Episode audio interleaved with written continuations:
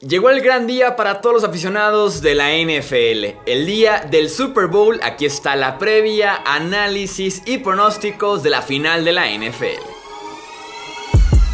Hablemos de fútbol, hablemos de fútbol. Noticias, análisis, opinión y debate de la NFL con el estilo de Hablemos de fútbol. ¿Qué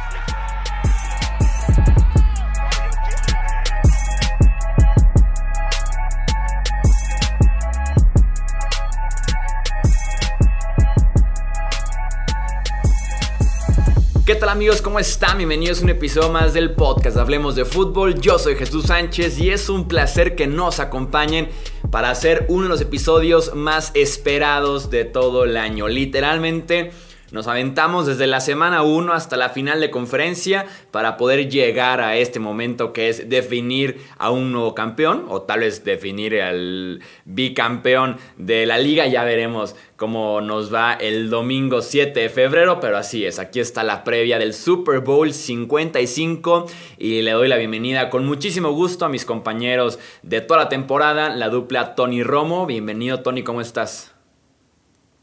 ¿Qué tal, Chuy? ¿Qué tal, Alex? Un placer, eh, como siempre, saludarlos. Un episodio que va a estar muy bueno. Es el preámbulo al juego más esperado de la temporada. Eh, es triste cómo la temporada se nos va como agua entre los dedos, pero este desenlace de verdad creo que no, no pudo ser mejor, ¿no? Para concluir esta atípica campaña de fútbol americano. Bienvenido, Romo, ¿cómo estás? ¿Qué tal, Chuy? Muy bien, muchas gracias, Tony. Espero que tú también estés muy bien. Y pues entre emocionado y triste, ¿no? Son, eh, son sentimientos encontrados lo que uno siente con el Super Bowl, la emoción de que ya viene el juego más grande del año, pero al mismo tiempo también empieza ya la nostalgia de que no vamos a tener realmente eh, un partido de calidad de NFL hasta septiembre de este año. Sí, así es. Por lo menos nos espera un muy buen cierre. Tiene muy buena pinta ese Chiefs en contra de Buccaneers, de pronóstico muy reservado, de poder analizar diferentes aristas que nos pueda entregar este partido. Y es justamente lo que vamos a hacer en los próximos minutos de este podcast. Vamos a ir por orden para poder medio seccionar un poquito lo que es analizar solamente un partido para el episodio completo hablar un poquito de historias a seguir, de historias que nos llaman la atención del Super Bowl, algunos puntos por ahí que pueden quedar pendientes, ya sea del partido, históricos, del legado, de ciertos enfrentamientos. Entonces vamos a empezar justamente por esas historias. Después irnos a enfrentamientos claves individuales que creamos que pueden definir el gran partido. Y ya después iremos con predicciones eh, predicciones sencillas, rápidas de puntos, touchdowns, yardas y cerraremos claro con el pronóstico de cada uno de nosotros para este gran partido. Vamos a arrancar de una vez con estos storylines, con estas historias a seguir del Super Bowl 55. Arranco contigo, Tony. Eh, es que hay múltiples, ¿no? Pero yo creo que la principal es, es la obvia. Tom Brady, Patrick Mahomes. Es es eh, una situación que sí va ligada precisamente a lo que ha hecho en su carrera Tom Brady y lo que ha hecho en su corta carrera Mahomes y lo que seguramente está por hacer, ¿no? Y, y va al legado de Brady, podemos decir de alguna otra manera que mucho se ha conversado alrededor de este juego, entendiendo que hay muchos protagonistas, pero que los principales son los mariscales de campo, y mucho se ha comentado sobre el legado de Brady.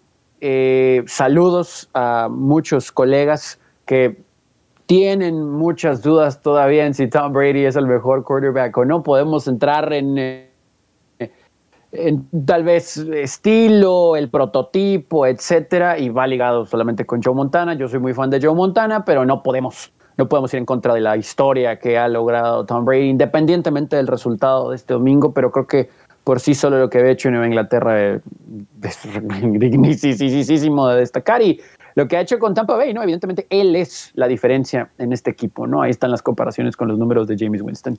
Y por otro lado, Patrick Mahomes, ¿no? O sea, tal vez le está pasando la antorcha, la batuta, eh, lo como guste, la vara, lo como guste llamarlo, tomando en cuenta que Mahomes en su segunda temporada, ya al frente como tal de un equipo, logró un título, y en su tercera temporada se va a enfrentar al único hombre que lo eliminó de playoff, que fue en su año inicial con ya el control completo de la ofensiva.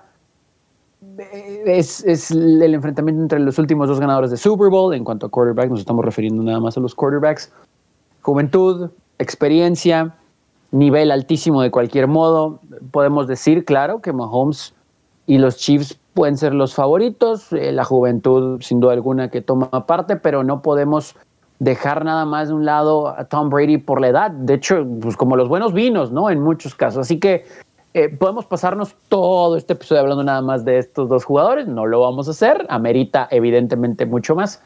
Pero sí, sí es un tema central, ¿no? El, el tener a Brady, su legado ahora en otro equipo que no son los Patriotas, sin Bill Belichick, con un staff de coaches completamente diferente, en realidad con un solo jugador que podía conocer como es Rob Gronkowski, aunque estuvo un poco tiempo ahí con Antonio Brown.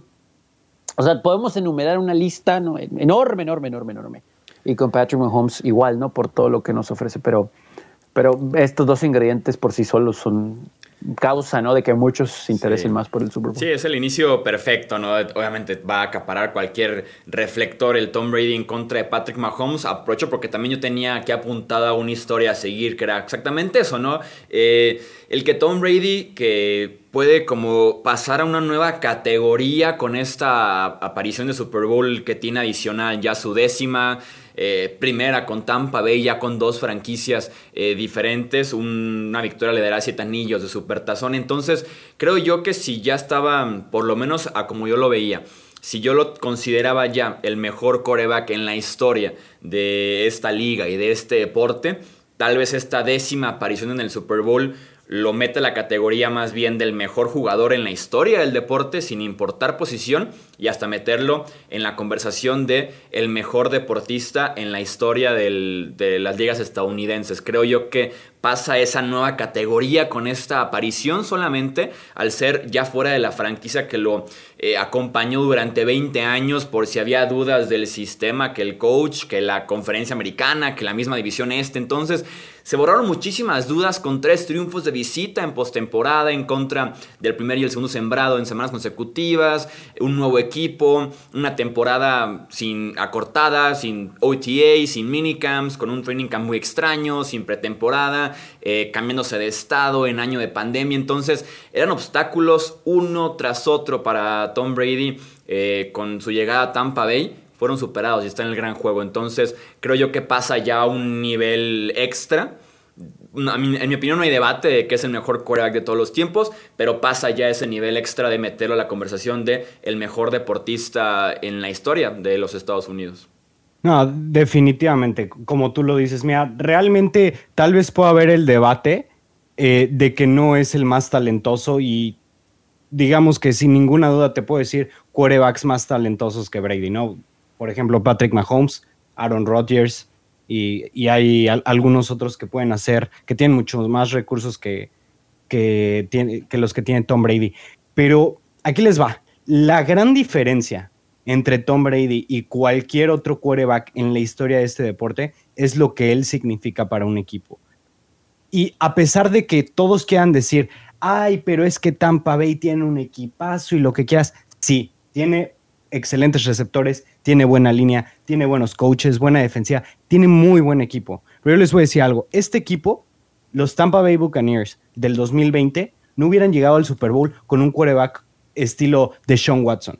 Y a lo que voy con él es que es un quarterback extremadamente talentoso, un quarterback top 5 de la liga sin duda alguna, pero lo que pasa es que un equipo como este, que es de Tampa Bay, y por todo lo que hemos visto, por todo lo que ha transcurrido, yo creo que el liderazgo y la presencia, la grandeza realmente de lo que es Tom Brady en un vestidor es la diferencia entre que se crean que son un equipo bueno 10-6 o entre que se crean un equipo capaz de llegar al Super Bowl. Porque cambiar una cultura de un lugar, de un, de un, de un equipo, de un año a otro es prácticamente imposible. Y la cultura de Tampa Bay estaba súper deteriorada. Tenían que siete años sin una temporada ganadora, tenían como 11 años sin llegar a los playoffs. Realmente yo creo que no se le da el suficiente reconocimiento a ese impacto anímico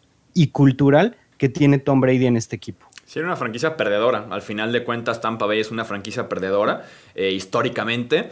Entonces, sí, cambiar el chip es algo muy fuerte y eso es experiencia, es liderazgo, es actitud ganadora y es llegar y decir, tengo seis anillos, les gustaría uno, vamos a empezar a hacer esto y esto y esto y es sacar adelante a jugadores estancados, a jugadores menos talentosos, que es un aspecto que se le reconoce muchísimo a Brady y es clave en encontrar quién es el mejor coreback en la historia o este año en la NFL, como ustedes quieran, aquel que eleva el talento a su alrededor, ya sea físicamente, mentalmente, en el campo, en el vestidor, como ustedes lo vean, y pasó con Brady en Tampa Bay sin lugar a dudas en solamente que 7, 8 meses.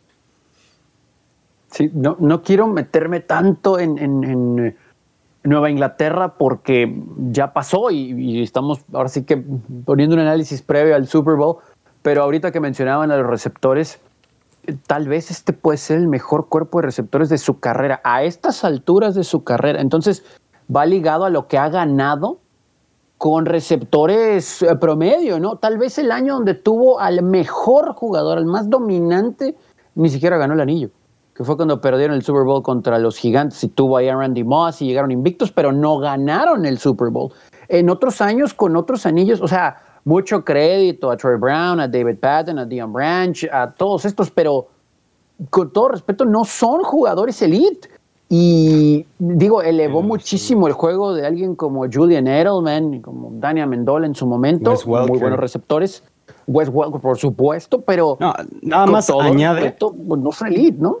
Sí, añade que en el Super Bowl 49 lo jugó contra una de las mejores defensivas históricamente, la Legión del Boom. Lo jugaron con tres wide receivers activos, con Edelman, Amendola y Brandon LaFell.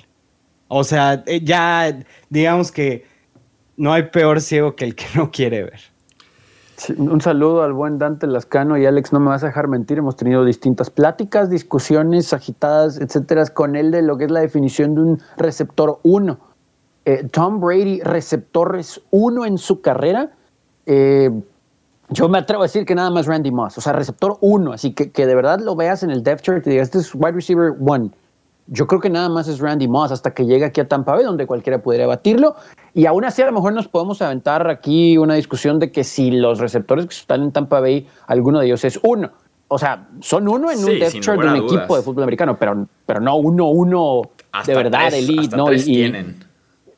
Sí, sí, entonces eh, Tom Brady que por Tampa mucho, le ofreció en ese sentido a Tom Brady lo que buscaba. Brady buscaba un mejor talento alrededor para poder competir, que algo que no le ofreció New England en los últimos dos, tres años. Y Tampa Bay se lo puso sobre la mesa, fue aprovechado y ahí tienes como la fórmula que funcionó con los Buccaneers, sobre todo a la ofensiva.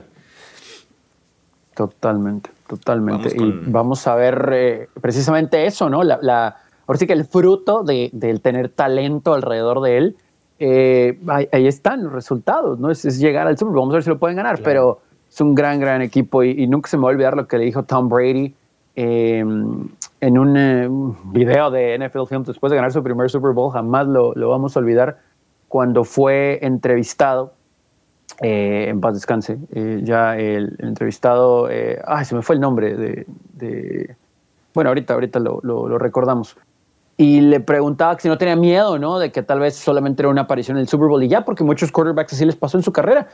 Y contó él una historia, ¿no? De cuando estaba en Michigan y que habló con gente precisamente del staff de equipamiento, etcétera, y que le enseñaba varios anillos de campeonato nacional que había ganado, ¿no? Y, le mencionó a Brady, ¿sabes cuál es mi favorito? Y ya le preguntó a Brady cuál, y le contestó a esta persona el siguiente. Y se le quedó muy grabado, grabado a Tom Brady y pues creo que lo ha ejemplificado también, ¿no? En, en su carrera como profesional. Sí, hasta la fecha responde de esa manera. Romo, ¿cuál es la siguiente historia Steve que quieres Steve Sable. Steve Sable, sí, el, el magnate de NFL Films. Sí, la gran mente de NFL Films. Por su papá, ¿no? Y luego ya le tocó a él, sí. Digamos que una de las historias que me, me están llamando mucho la atención ahorita es lo que está pasando con la línea ofensiva de Kansas City, que igual nos vamos a ir un poco más extenso a eso en el análisis ya del partido de, digamos, de qué unidades son clave, pero el hecho de que el tackle izquierdo, Eric Fisher, que por cierto fue primer pick del draft, me parece que el 2012, que su tackle derecho, Mitchell Schwartz, también esté fuera, bueno, estaba desde, desde hace un tiempo fuera por toda la temporada, y que ahora su centro esté eh, cuestionable para jugar, pero que mínimo no va a tener un solo día de entrenamiento por tener un contacto cercano con, con alguien COVID, es, es, algo muy importante y va, a ser algo muy, pero muy clave en este partido, ver la manera en la que Tampa Bay se tiene que preparar para presionar con cuatro jugadores, porque realmente eso va a ser lo clave. Patrick Mahomes te puede destruir cualquier tipo de blitz no, hay un quarterback que pueda hacer los, tantos pases como hace Mahomes, tanto movimiento, lo que quieran. No hay un quarterback. Pero ahí, ahí va a estar la clave. Si Todd Bowles puede lograr que su línea defensiva, que por cierto es muy buena, tenemos a Endamu Kongsu, a Vita Bea, a Jason Pierre-Paul y a Shaquille Barrett, si logra que esos cuatro estén presionando constantemente y que puedan tener al resto de los jugadores cuidando el pase, va a ser una noche muy, pero muy difícil para Patrick Mahomes. Sí, como una aclaración rápida, Daniel Kilgore, que es el, el que está en, puesto en reserva COVID-19, es el centro suplente. El centro titular es Austin Raider y él sí debería estar disponible para, para este partido. Aún así, también tenía apuntado aquí como una historia a seguir. Creo yo que la línea ofensiva de los Chiefs es tal vez la peor línea ofensiva hemos tenido por lo menos este siglo en el Super Bowl. Es realmente mala si la ves individualmente. Eh, Mike Remmers, que fue un drafted en 2012, lleva nueve equipos diferentes y es el tackle izquierdo. Tienes a Nick Allegretti, que es séptima ronda del 2019, ahí mismo con los Chiefs. Eh, Raider, que es séptima ronda del 2015, ya estaba en tres equipos diferentes. Stephen Wisniewski lleva 10 años ya en la NFL seis equipos diferentes. Y para cerrar el tackle derecho, Andrew Willy, on draft 2017, cuatro equipos diferentes. Entonces, en lo individual realmente es una muy mala... Eh, grupo de talento, por decirlo de esa manera, aunque Andrew Robert Heck, que es el coach de línea ofensiva, se ha lucido todo el año, perdiendo sus dos tackles, a sus dos tackles, perdiendo también dos guardias, unos por retiro durante la temporada por no correr el riesgo del COVID, otros por lesión, entonces ha hecho un muy buen trabajo, comunidad se han podido mantener de alguna manera, pero sí, es tal vez de las peores líneas que hemos tenido en el Super Bowl recientemente. Sí, y es, es un grupo que se le ha cuestionado porque uno esperaría también, más allá de las lesiones, que estos Chiefs uh, hubieran establecido un poquito más el juego terrestre durante la temporada, ¿no? Y la verdad es que con el desempeño de Edward Soler, que fue aceptable iniciando la campaña, después entre poquito lesiones y que tuvieron que abandonar, la verdad es que la incorporación en su momento de Livian Bell no ha sido tan impactante como pensamos que podía ser, es más como un complemento eh, que no se le ha utilizado tanto. Eh, sí uno pensaría ¿no? que aquí los Chiefs pueden adolecer porque si toda la responsabilidad se la vas a dejar a Patrick Mahomes, no dudamos de que pueda moverse en la bolsa, de que pueda extender jugadas, etcétera. Pero si en cada down va a estar corriendo por su vida, va a ser un problema. Sí, sí va a ser un problema. Yo todavía ahí aviento, digo, ahorita vamos a entrar ya a fondo al juego como tal, pero el pie de Mahomes, ¿no? Porque sin esos dos tackles es, un problema. Tal vez los dos tackles son, de los mejores que hay en la liga y de lo mejor que hay en esa línea. Y sin ellos, con la presión que va a poner Tampa Bay y con una defensa que está en lo alto, en el momento justo de la temporada, eh, puede ser ahí un problemita para, para la ofensiva de los Chiefs. No porque tampoco puedes abandonar el juego terrestre, pero si no puedes conseguir muchas yardas, le tienes que ayudar a tu quarterback por más talentoso y que, sea y que tengas armas, ¿no? La ofensiva. Yo dudaba de alguna manera también del pie de Mahomes, sobre todo en la final de conferencia. Creo que se hizo el hincapié, incluso el domingo en la mañana se reportó que sí estaba mal, pero se le vio muy bien en movimiento, tanto para comprar tiempo como corriendo en zona roja y demás.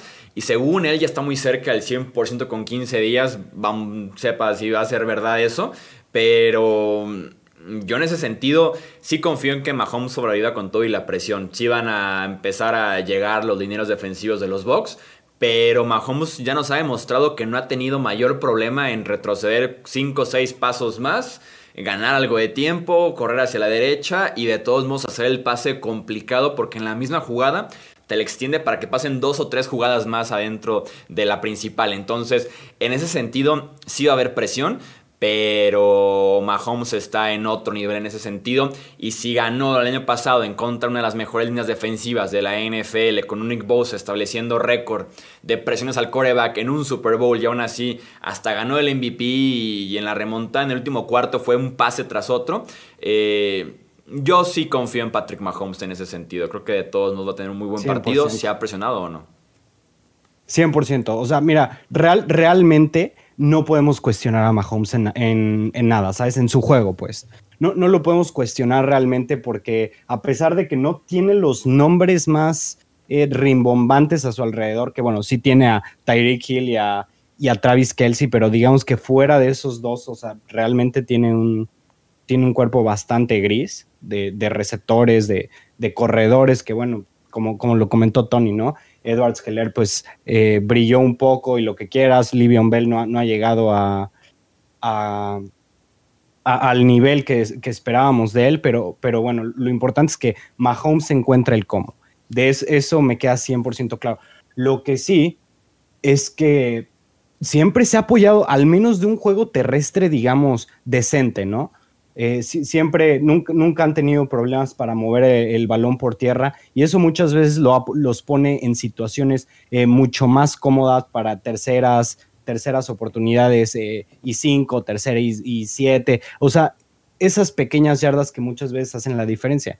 Y ahorita, en esta ocasión, volvemos a lo que es la línea ofensiva y volvemos a que es la línea defensiva que mejor detiene la carrera en los últimos dos años, ¿sabes? Entonces, ahí va a estar difícil que se pueda apoyar en eso, que sabemos que Mahomes, o sea, Mahomes puede destruir a la defensiva secundaria de Tampa Bay con cuatro pases, pero yo de la manera en la que lo estoy viendo, realmente sí tiene un, o sea, sí va a ser un reto para Mahomes este partido, porque no va a ser tan sencillo por esa línea defensiva. A mí por lo mismo me gustaría incluso que los Chiefs ni siquiera se molesten en correr la bola. No tengo ningún problema con darle 40, 50 pases a Mahomes en el partido y limitar a 10 acarreos eh, en los cuatro cuartos o por lo menos cerca al final si tienen que matar el reloj, lo que ustedes quieran, eh, considerarlo. Pero de lo mal que se está viendo el backfield de los Chiefs, creo que Darrell Williams es quien mejor se ha visto en los playoffs, es decir, bastante eso. Eh, yo preferiría que ni siquiera se molestaran en correr el ovoide y mejor pone el, partido en 40 pases de Patrick Mahomes. No se necesita el balance, creo que el balance está sobrevalorado. Eh, y mejor evitar el perder yardas o el jugadas gratis que estés regalando con esa defensiva que tienes enfrente y un grupo de corredores que no ha despertado en todo enero nada más darle Williams, como les decía. Corriendo la pelota lo puede hacer hasta el mismo Mahomes. Digo, más allá de si está al 100% no con su pie, eh, contra los Bills cuando tuvo que correr, pues lo hizo bien. Entonces, eh, esperemos que con este tiempo de descanso esté recuperándose mucho más.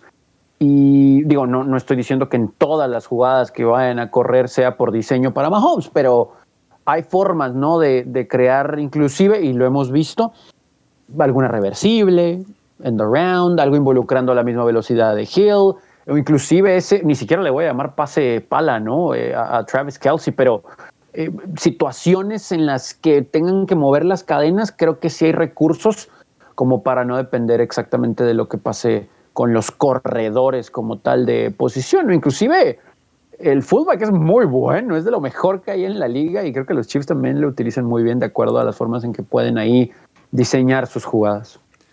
Una de las historias que yo voy a estar siguiendo muy de cerca este domingo es el legado de Andy Reid. Creo yo que Andy Reid se puede consolidar este domingo como el segundo mejor head coach del siglo XXI en la NFL, solamente por detrás de Bill Belichick, que le ganó en ese sentido los anillos porque inició muy temprano, mientras que Andy Reid se le está dando el éxito, sobre todo en Super Bowls recientemente, pero creo que fácilmente se puede convertir en ese segundo mejor head coach del siglo y meterse tal vez a un top 10, un top 15 de head coaches en la historia de la NFL. Tiene un récord de 238, 144 y 1 como head coach. Eh, tiene dos anillos, uno como head coach el Super Bowl pasado con los Chiefs. Llegó con los Eagles a tres finales de conferencia consecutivas. Lo mismo que acaba de hacer con Kansas City en dos conferencias diferentes, en dos décadas eh, diferentes. 22 temporadas como head coach y 16 eh, boletos a postemporada. Fue, lleva cinco campeonatos divisionales consecutivos con los Chiefs. En su momento fueron cuatro consecutivos con los Eagles al inicio de la década del 2000. Su árbol de entrenadores, incluso hasta en esa parte se tiene que medir el legado de un head coach. Incluye a Sean McDermott, John Harbaugh, Matt Nagy, Doug Peterson, Frank Reich, Ron Rivera, Todd Bowles, Pat Shermer. Son entrenadores muy talentosos o coordinadores muy talentosos. Entonces, un segundo anillo de Super Bowl para Andy Reid como head coach, el tercero en su carrera porque ganó todavía con Green Bay como asistente y como coach de corebacks, eh, ahí trabajando a Brett Favre y justamente a Doc Peterson. Eh, creo que pudiera consolidar a Andy Reid, limpiar un poquito su nombre que todavía se le puede asociar con el manejo del reloj, con el perder finales, con el perder Super Bowls y demás. Entonces, limpiar un poquito el nombre y darle mucho más crédito del que se merece Andy Reid en la historia de la liga. Más bien mucho más crédito del que tiene, porque realmente lo que ha hecho en dos equipos es extremadamente sobresaliente, ¿no? Ni siquiera New England logró hacer eso de tres finales de conferencia seguidas en casa y bueno, que Andy Reid ya lo haya hecho en dos equipos es algo simplemente sobresaliente. Eh, yo recuerdo mucho una plática que tuve con un amigo eh, cuando recién iba a hacer la transición a, Mahomes, ¿no? Que él me decía, Andy Reid es uno de los mejores head coaches de la historia. Me dice, lo único es que nunca ha tenido un quarterback sobresaliente. Y dicho y hecho, ¿no? Eh, Patrick Mahomes llega, final de conferencia, final de conferencia, final de conferencia, tres seguidas, ya tiene un Super Bowl. Eh, terminó esta temporada 14-2, que tranquilamente la pudo haber terminado 15-1. Y realmente es, es un head coach que, que, llega a cambiar una organización entera, que llegó a cambiar una cultura entera, lo vuelvo a mencionar, porque los Chiefs eran un equipo que tenían el first overall pick, eh, no tenían realmente quarterback, no, no sabían eh, hacia dónde iba el futuro de, de esa franquicia, eh, rescataron a Alex Smith, se la jugaron, cambiaron muchos picks por irse por el quarterback que les agradó después de tenerlo, de ni siquiera haberlo probado más que un partido, un partido en la NFL, se la jugaron con él y bueno, el resto es historia, ¿no? De verdad, Andy Reid merece que sea reconocido como uno de los mejores head coaches de la historia. Se merece ese, segundo anillo, no sé si, si lo va a ganar este domingo o no, pero yo estoy seguro que Andy Reid se va a llevar al menos uno más antes de retirarse como head coach. Y ese es el asunto, ¿no? Que digo, ya con esta edad eh, seguramente pudiera contemplarlo de, tener otro anillo de Super Bowl, pero sí es algo muy curioso, ¿no? Porque también él viene de un sistema en Green Bay con un árbol impresionante, ¿no? El que tuvo Mike Homer, cómo salieron coaches de ese sistema. Él, eh, Steve Mariucci, que estuvo ahí también un tiempo, eh, no, no o la, lista es larguísima, ¿no? Y, él es uno de los que ha tenido también mucho éxito saliendo de ahí. En Filadelfia tuvo grandes equipos, pero les faltó siempre, ¿no? El centavo para el peso. Y cuando llegaron al Super Bowl, pues se quedaron muy, muy, muy cortos en contra de los Patriots, que eran muchísimo mejor equipo y mejor coachados. No porque Reed no haya sido un buen head coach, pero en general el staff, ¿no? Se preparó muy bien. Y, como bien decías, Alex, cuando ya llega acá a Kansas City, eh, con Alex Smith hicieron un equipo muy competitivo y que llegó a pensarse que podían hacer mucho ruido en playoff, pero nunca vamos a olvidar esa eliminación en contra de Mariota y los Titanes y daba la impresión de que hacía falta una toma de decisión diferente y Andy Reid lo entendió también, creo que también hay que reconocerle eso, ¿no? O sea, el reconocer que, que ok, tengo aquí un veterano que ha estado aquí antes, pero ya sabemos cuál es su techo. Y tengo aquí un jovencito que me ha mostrado cosas muy interesantes, pero nunca voy a saber en realidad lo que me va a ofrecer hasta que no lo ponga en el emparrillado y ahí están los resultados, ¿no? Al grado de que Andy Reid creo que ha sabido también cómo delegar dentro de su misma operación, que me parece que en Filadelfia no fue tanto el caso, creo que él estaba más en control y acá tiene un staff muy talentoso, ayudado obviamente por Spagnolo, eh, por Bienemy, por, por muchísima gente que ha estado en la liga, pero que me parece que Andy ha elegido a la perfección y al grado de hasta cierto punto despreocuparse un poco porque lo puede resolver el resto de sus coaches si, si llega un problema. O sea, no dependen tanto de él en el sentido de la responsabilidad como tal de head coach.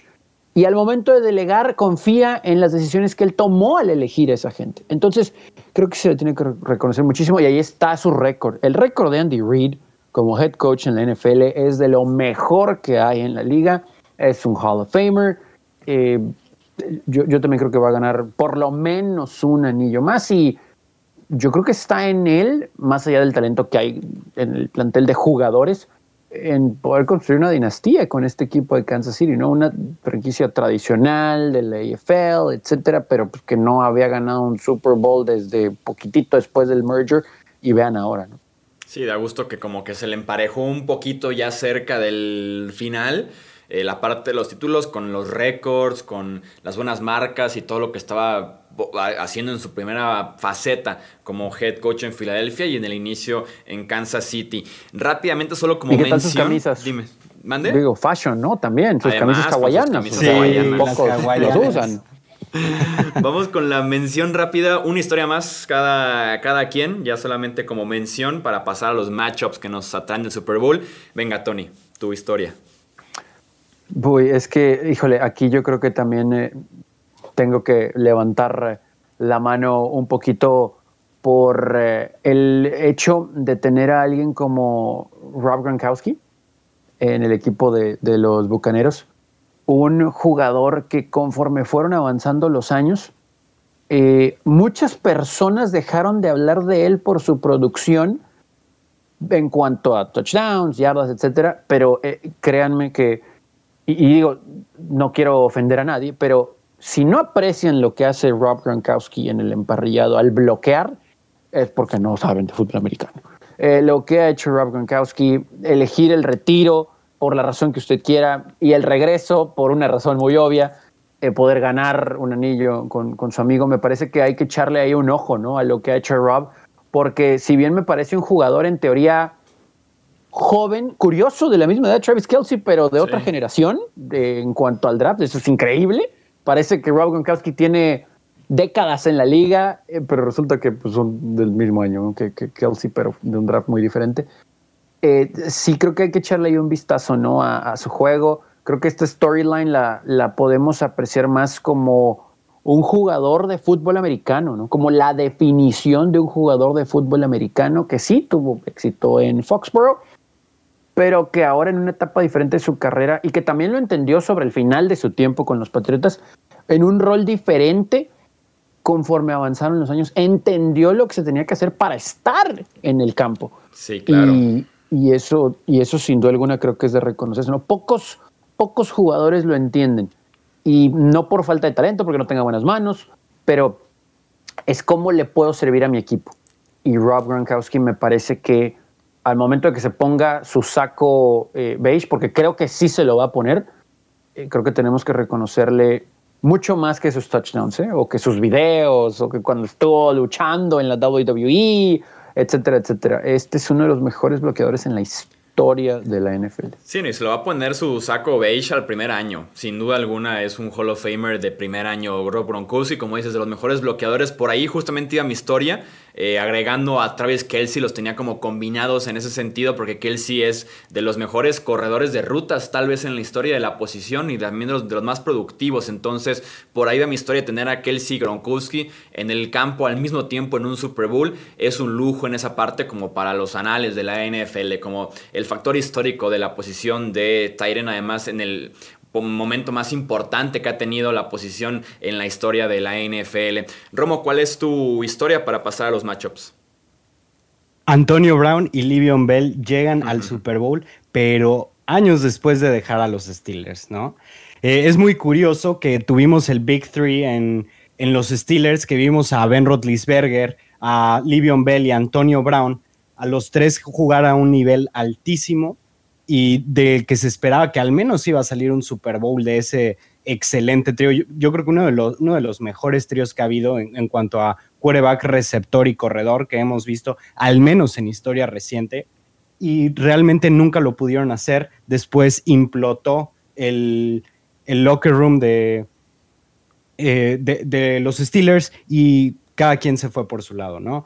Eh, Livion Bell, conocemos su historia, este, estuvo muy estaba muy presionado, o más bien estaba presionando mucho a los Steelers que quería un contrato, decidió no jugar un año, decidió dejar un salario muy alto este, que le iban a dar con la etiqueta de jugador franquicia para poderse convertir en agente libre la, la siguiente temporada. Lo hizo, no le salió bien, y bueno, Antonio Brown, eh, una historia bastante bizarra que él simplemente parece que perdió la cabeza, que gracias a Dios ya se ve como alguien recuperado, al menos psicológicamente, se ve como alguien más reservado, alguien que no quiere estar sobresaliendo en el aspecto mediático y creo yo que eso, eh, eso ha sido muy positivo para él, ¿no? Entonces los tenemos aquí en equipos distintos, en el juego más grande de la NFL y alguno de esos dos van a salir con un anillo antes que este Rotlisberger con, con el tercero que tanto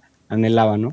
¿Quién diría que las 3B de esa forma se iban a eh, después separar y a reencontrar en un Super Bowl en esta edición? ¿Qué pensarán los fans, no? De los pues, Steelers. yo creo el coraje, ¿no? De que nunca se pudo materializar tanta producción y talento en un anillo de Super Bowl. Pero sí, no, una de las historias más interesantes que tenemos en este Super Bowl. Vamos con los matchups. Y agrego una rápida, antes de pasar rápido ya ya los matchups. Eh, pues el Super Bowl en Tampa con Tampa Bay ahí, ¿no? Con los Buccaneers ah, ahí. claro. nunca lo habíamos visto. Entiendo la rotación como estaba originalmente, la gente, repartir los boletos, que si el cañón va a sonar o no va a sonar cuando no te son, pero pues vamos a ver historia de alguna otra manera, ¿no? Al momento del kickoff en ese sentido también. Sí, no, la lástima que se da con tan poca afición, hubiera sido brutal ver qué tan local eran, o sea, un porcentaje altísimo, imagino. Vamos viendo cómo se reparten esos 25 mil aficionados en términos de qué afición eh, va a estar más presente en el Raymond James Stadium.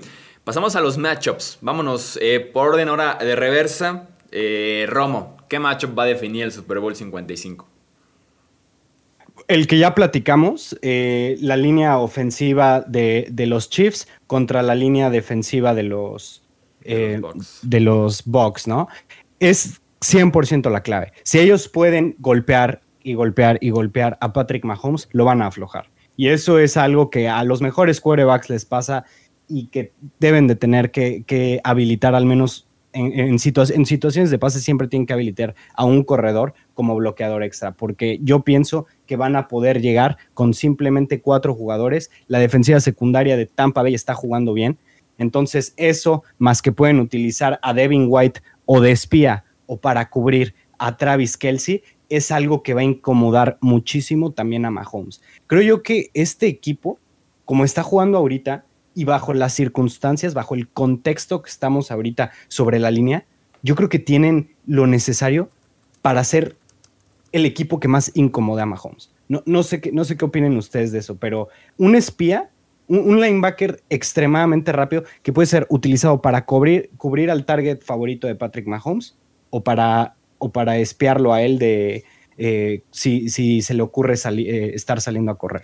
Sí, no. Tienen una, una defensiva este, terrestre muy dura para que no, no, no, puedan con, no puedan establecer un buen juego terrestre y que puedan presionar constantemente. Y una secundaria que, a, pesar de no ser la más talentosa, yo los describiría como que tienen mucha hambre. O sea, mucha hambre por el balón. O sea, saben llegar a las jugadas, saben hacer las jugadas. Y eso es muy, pero muy positivo para Tampa Bay. Es defensiva oportuna en ese sentido, sin duda alguna te van a dar por ahí una posesión extra, dos posesiones extras por partido y aparte la ofensiva sabe aprovecharlas. Sobre el, sobre el espía del coreback, yo preferiría ponerle mejor un doble equipo que él sí, mejor enfocarte en cubrir esa zona del centro del campo, corto intermedio, que es donde Travis Kelsey te, se alimenta los cuatro cuartos del partido. Y lo que yo esperaría de Todd Bowles, que es un corredor defensivo históricamente agresivo, de los más agresivos que hemos tenido eh, recientemente en la NFL, yo más bien retrocedería. y dejaría que el que lo incómodo lo generen los cuatro frontales, que son muy buenos frontales. Sobre todo Vita Bea, que ha llamado mucho la atención porque regresó de la fractura de la pierna que tuvo en octubre en Green Bay. Generó ruido, generó eh, movimiento en la línea con dobles equipos, le quitó cierta presión a Jason Pierre-Paul, a Namu Kongsu, a Shaquille Barrett. Entonces, meter esos cuatro a presionar y mejor retroceder en la parte de atrás y evitar la jugada grande. Yo haría eso si fuera Tampa Bay. Creo que puede ser clave esa parte. Sí, yo, yo también eh, coincido con eso porque hay motivos para creer que los Buccaneers pueden poner presión solamente con sus linieros defensivos, tomando en cuenta que la línea ofensiva de Kansas City está diezmada. Y eso hace referencia al hecho de poder tener mayor cantidad de hombres en las coberturas. Y voy aquí rápido a la secundaria de los Buccaneers, que está golpeada también. Jordan Whitehead, Anton Winfield Jr., están tocados. Y aquí platicaba con los amigos y colegas durante la semana sobre este tema y nos preguntaban algunas personas que si había que poner de cobertura a alguien a quién, a Kelsey o a Hill. Y e, esto está muy interesante porque puedes optar con Hill para que precisamente con uno de esos linebackers rápidos junto con... Uy, es que te podría decir un cornerback por su velocidad, pero nadie es lo suficientemente fuerte para poder taclear bien o golpear a Kelsey. Entonces ahí entraría un safety, pero si pones ahí un safety, vas a tener que quitar a otro safety para una posible doble cobertura con eh, Hill, porque con Hill tienes que tener uno arriba y otro abajo. Eso es, eso es sin duda, ¿no? Y, y seguramente va a haber momentos en los que la zona que pudiera presentar ahí Bolts, que no creo que sea mucha, no va a ser suficiente, ¿no? O sea, si juega cobertura 2, de todos modos, la velocidad de Hill por el medio puede ser suficiente para crear muchísimo espacio. Y, si juega cobertura uno, te van a matar, ¿no? Entonces es como escoge tu, veneno en esta situación. Pero, pero sí creo que, que la línea defensiva de los Buccaneers, por talento, por el momento en el que están en la postemporada concretamente, y con esta línea dismada de los Chiefs, puede hacer el trabajo suficiente. Eso no significa que Mahomes no vaya a tener tiempo, porque más allá de que se lo pueda crear con sus piernas y con la velocidad de Hill, no sé, alguien también saliendo del backfield, inclusive el mismo Travis Kelsey se pueden generar espacio. Van a ser unos matchups muy interesantes. Podemos irnos hasta con Sammy Watkins si es que sí hay manera de cubrir a Hill y a Kelsey, si es que está al 100%, que él espera estar al 100%, pero ah, es, es difícil creer que que Kansas City no va a hacer daño, ¿no? De alguna u otra manera, esta defensa muy talentosa, muy buena, pero que sí van a tener que defender de otra forma, ¿no? Sin poner presión con seis, ¿no? Siempre, siempre lo hace. O sea, Kansas City siempre va a hacer daño. Aquí es un juego de números. Y si con 4 metes presión, estás dejando a 7 en la parte de atrás en contra de 5 o 4 wide receivers, Tyrants y running backs se pudieran salir a recibir pases. Es un juego de números. Si tuviera que elegir yo también una doble cobertura, va con Tyreek Hill, que por aquí viene justamente el que creo yo que puede ser un matchup súper interesante, que es el Carlton Davis en contra de Tyreek Hill.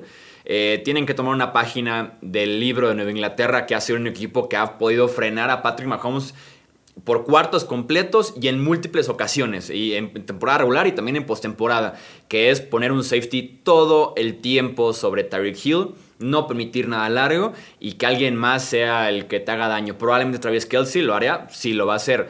Tienes la opción por ahí del safety linebacker, como ya comentabas, Tony, pero la doble cobertura tiene que ir con Tyreek Hill y aquí es un aprendiste la lección de la semana 12 en la que Hill terminó con casi 300 yardas y 3 touchdowns. Tenía 200 yardas en el primer cuarto con sus dos touchdowns ya. Entonces aquí es, ¿aprendiste o no la lección? Hemos estado haciendo los guiones de los videos en Hablemos de Fútbol y cada día es un secundario diferente diciendo, después del partido en contra de Kansas City, aprendí demasiado crecí, ya sea Sean Murphy Bunting, ya sea Carlton Davis, el coach de la secundaria Kevin Ross también diciendo que habían aprendido la lección. Quiero ver que realmente hayan aprendido la lección. Para que si Tampa Bay en el Super Bowl se muere, se muera lento y le dé una chance a Tom Brady de rescatarlos y no vaya a ser otra vez como en la temporada regular que en el primer cuarto ya vayas perdiendo 21-0 o 14-0, 17-0 para que evites ese touchdown largo. Quiero ver que realmente hayan aprendido la lección y limiten a Tyreek Hill y que sea alguien más el que haga ese daño. Cuestión de números, mandas cuatro enfrente y con los demás yo retrocedería para no provocar por ahí un blitz, que Patrick Mahomes es muy bueno contra ellos eh, y te agarre muy mal parado y tengas que pagar con seis puntos. Justamente. Y Tony, mira, respondiéndote a lo que tú estabas diciendo de qué defensiva usar, cover 1, cover 2, mira, aquí te va. Solo hay una sola defensiva contra la que Mahomes y compañía no son top 5 en la liga y es cover 0. Aquí te va. En cover 1 es la contra cover 1 es la número 1. Contra cover 2 la número 5. Contra cover 3, la número 1. Contra quarters, o sea, 5 eh, defensivos secundarios o más. Ajá, la número 3. Contra cover 6, la número 5. Contra cover 0, la número 9. Ahí está. Que Ahí está un número altísimo, pues.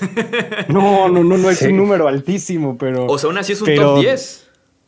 Sí, es, un top 10. Es un número alto. o sea, aún así es un, es un top 10.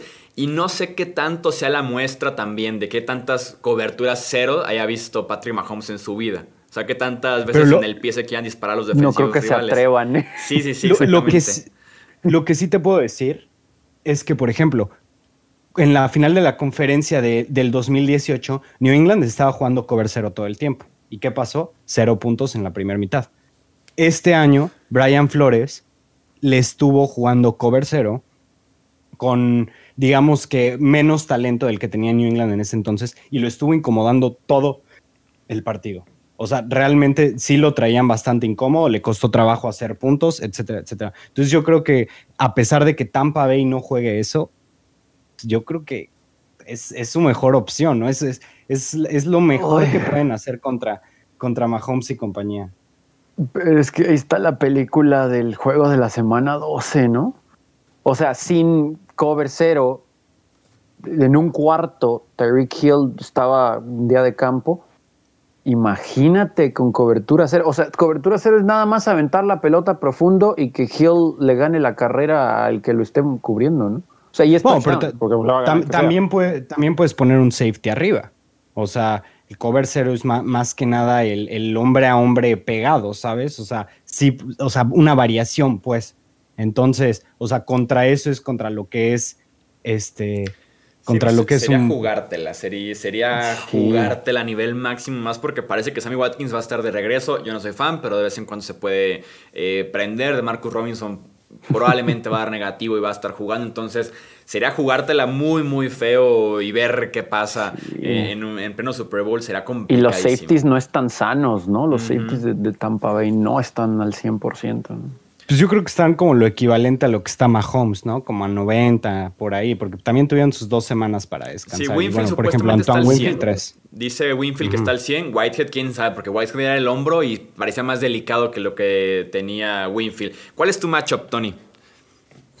Ay, ay, es que aquí también nos podemos pasar horas hablando de esto que nos gusta, pero yo me voy a ir con el juego terrestre de los Bucaneros y ese front seven de Kansas City, porque yo sí creo que Tom Brady a pesar de que todos sus receptores aparecen en el reporte de lesiones, eh, les va a mover la ola. ¿no? Esta, secundaria de Kansas City no es tampoco nada extraordinario, pero me parece que tienen que establecer el juego terrestre con Leonard Fournette y también, obviamente, con Ronald Jones. O sea, el, el hecho de tener producción ahí le facilita a Brady el mover la pelota por aire. Y este grupo de Kansas City, ya para que Buffalo haya intentado correrte la pelota, eh, ya más allá de que después el juego se, les escapó, pero los Bills intentaron establecer de alguna manera el juego terrestre a Kansas City, quiere decir que no te tienen mucho miedo en ese sentido.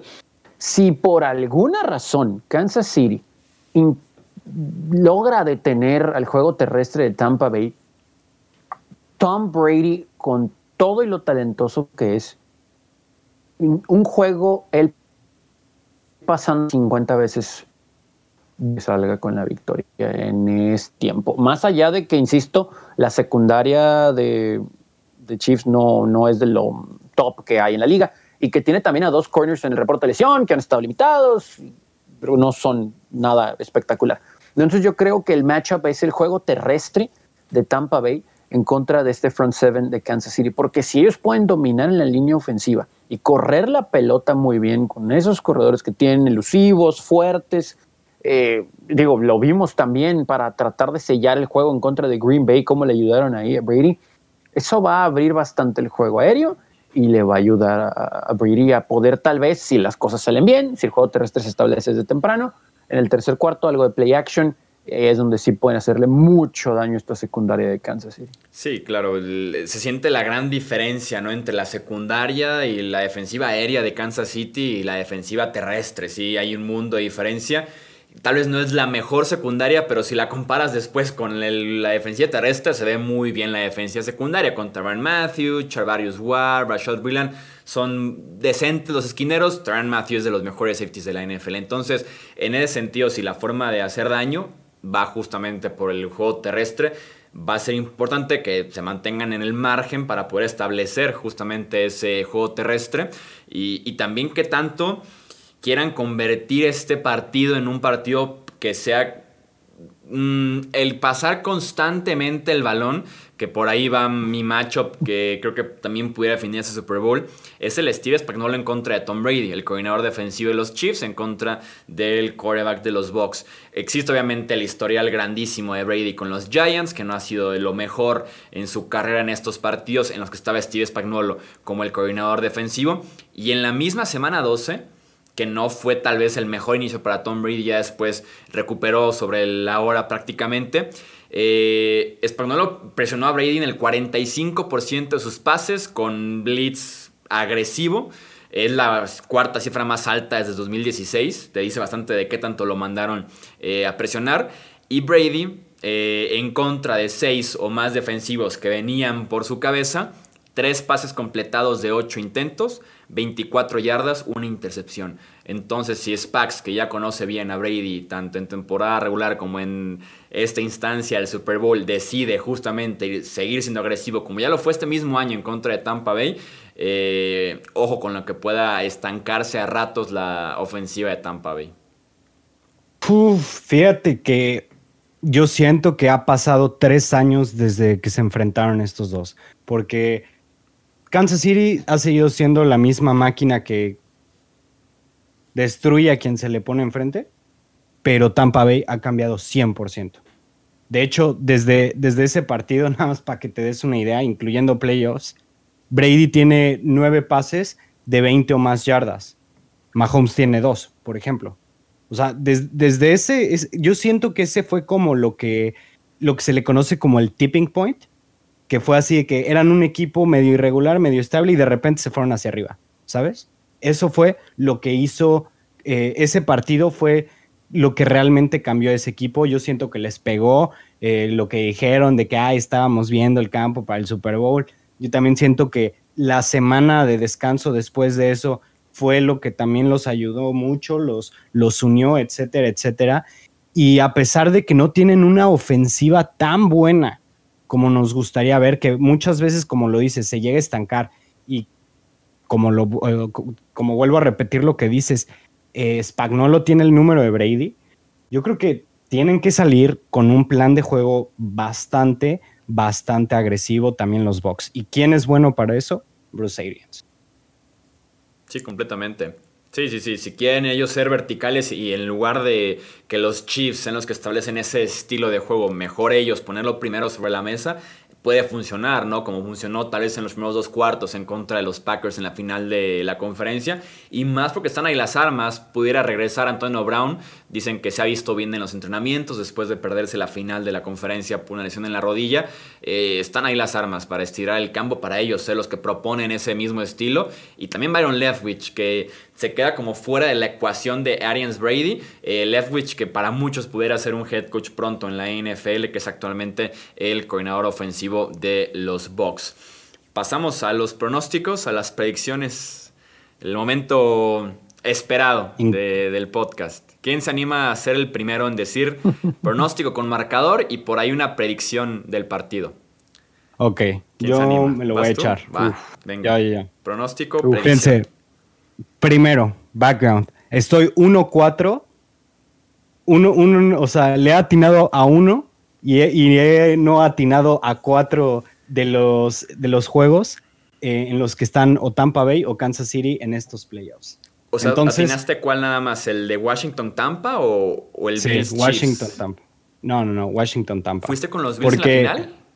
Sí, y también fui con los Browns, ¿no te acuerdas? Sí, sí, sí, los Browns sí me acuerdo. Ok, entonces sí, estás 1-4. Yo estoy casi igual que tú, ¿eh? Para nada más como comentario. Creo que yo estoy como 2 y lo que sea que sea de perdidos. 2-3. Nada más el Tampa Washington y el Chiefs Browns. Sí, 2-3 también, pero venga. Estamos para la madre los dos, básicamente. Sí, exactamente. Entonces, ahora sí que voy a jinxear a los Chiefs. voy, no, o sea, ya hablando con completa seriedad, eh, yo no creo que todo lo que hemos dicho respecto a la manera que le van a dificultar el partido a Mahomes vaya a ser suficiente.